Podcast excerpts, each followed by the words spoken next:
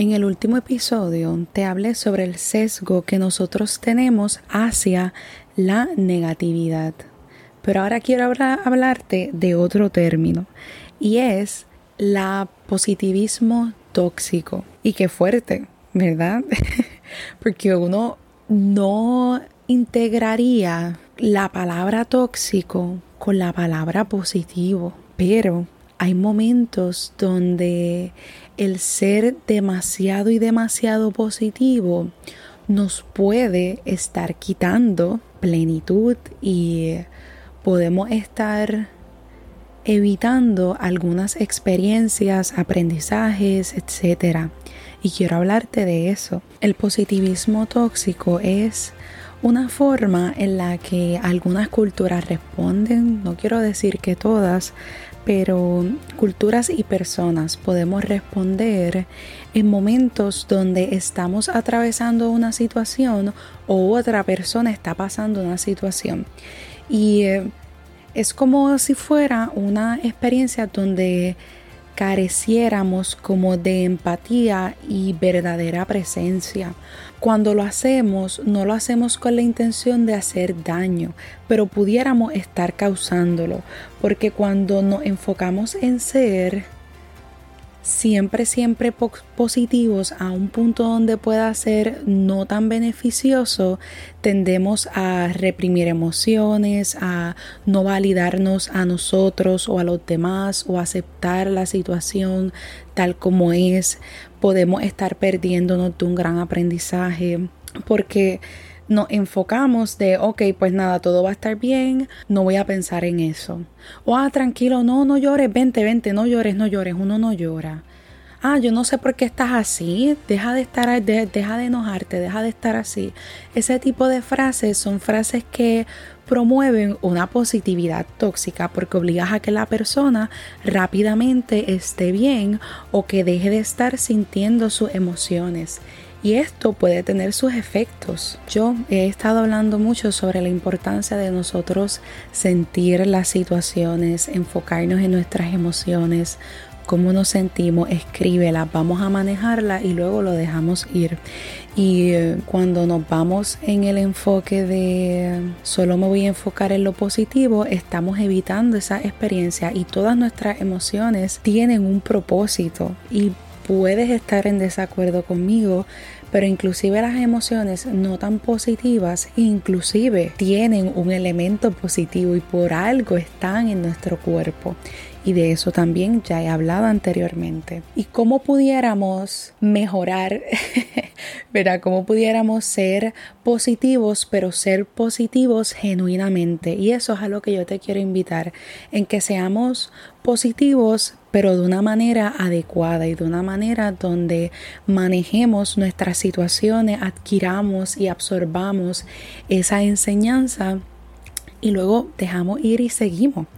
Y quiero que primero que nada la atención plena o el famoso mindfulness es bien importante y no es, y no es un mindfulness de que, ok, tengo que cerrar los ojos, tengo que respirar, tengo que meditar. Es, un, es una forma de atención plena donde tú estés en atención con cómo tú te sientes, el tomar un minuto y decir, hola, ¿cómo te sientes hoy? Me siento bien, estoy tranquilo, estoy intranquilo, estoy enojado, estoy triste, estoy bien contento, estoy motivado.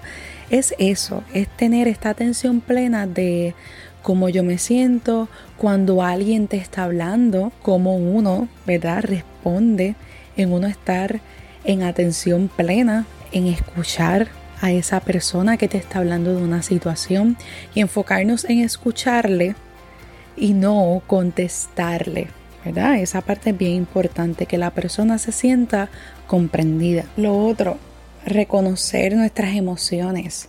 reconocer que nuestras emociones vienen en nuestro paquete, vienen en nuestro paquete, así que recuérdalo y utilízalas a tu favor, utilízalas como esta herramienta que te permite a ti transformarte y poder sobrevivir inclusive. Admite también tus errores si en algún momento eh, alguien está hablando contigo y eh, rápido que la persona empieza a hablarte y te dice, ay no, tranquilo, todo va a estar bien, todo va a estar bien. Y eso no es lo que la persona necesita. Es importante que nosotros también reconozcamos nuestros errores. Ay, perdóname, no te he dejado terminar. Ay, perdóname, estoy yéndome demasiado positivo cuando tú lo que necesitas es sentir tus emociones. Pues vamos a brindarle ese espacio que tire todas sus emociones, todo lo que siente y luego le podemos preguntar, ¿qué necesitas de mí? ¿Qué tú, qué tú necesitas ahora mismo de mí? ¿Un abrazo?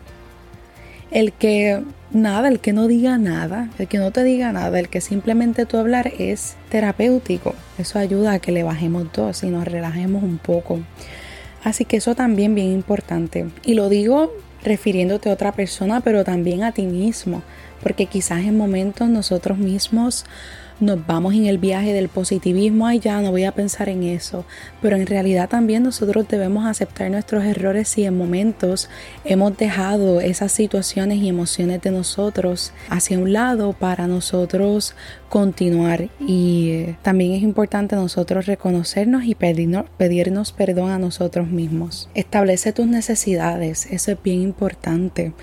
El que tú sepas que si tu necesidad en este momento es ser negativo, pues celo, es parte del proceso. No, no, siempre podemos enmascarar nuestras emociones porque al final van a volver a salir y a veces cuando vuelven a salir salen con mucho más impulso y mucho más intensas. Así que estas son algunas de las herramientas o prácticas que realizo y que quizás puedan ayudarte para ese momento donde uno tú tengas una situación emocional de ansiedad, tristeza, algún, algo esté ocurriendo en tu vida, podamos en algún punto movernos hacia ser positivos, pero antes de ello practicar en plenitud y conciencia diferentes elementos para poder dejar ir la situación y poder enfrentar y manejar una situación de forma mucho más saludable.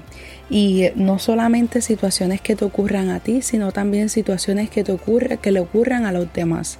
Y también creo que es un buen momento para también invitarte a que evalúes si en tu diario, cuando una persona pasa por eso, tiendes a recibir o a hablar de una forma positiva, pero que se va más a la parte tóxica, donde ni siquiera le permites a la persona terminar o poderse expresar o si también es algo que en tu sociedad se practica. Y si es algo que en tu sociedad se practica, también puedes ir rompiendo esa cadena de creencia o de elementos que en momentos nos pueden limitar como seres humanos. Así que a todos esos te invito.